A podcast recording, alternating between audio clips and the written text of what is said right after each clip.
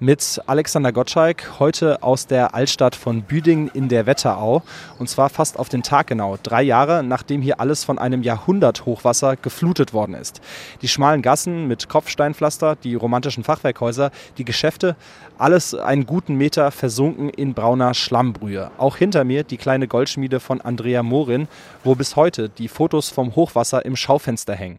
Es ist nicht immer im Hinterkopf, aber wenn jetzt wieder Schnee gefallen ist und es dann viel regnet und so ein Wetterumschwung ist, dann denkt man wieder dran und kriegt doch so ein bisschen Panik wieder, dass wieder was kommen könnte, weil passiert ist ja nach wie vor nichts. Passiert ist nichts. Damit ist natürlich der Hochwasserschutz gemeint. Der ist seit der Flut vor drei Jahren eines der Themen in der Kommunalpolitik. Und trotzdem haben viele in Büdingen denselben Eindruck wie die Goldschmiedin. Geredet wird viel, gemacht wird wenig. Das sieht Bürgermeister Benjamin Harris von der CDU naturgemäß etwas anders. Den habe ich vorhin im Rathaus besucht. Wir haben einen Hochwasserschutzmanager eingestellt. Wir haben die Feuerwehr ausgestattet mit mobilen Hochwasserschutzsystemen. Wir haben die Grabenpflege professionalisiert.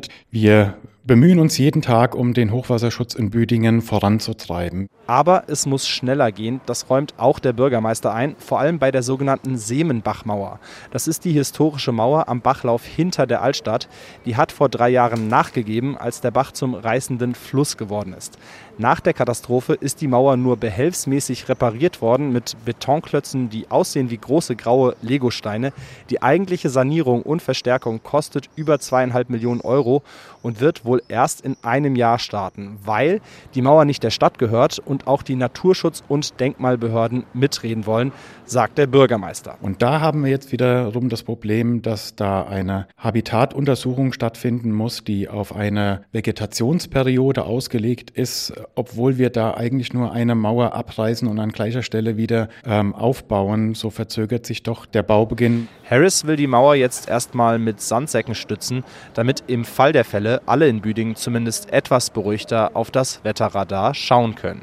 Aus der Büdinger Altstadt, Alexander Gottschalk.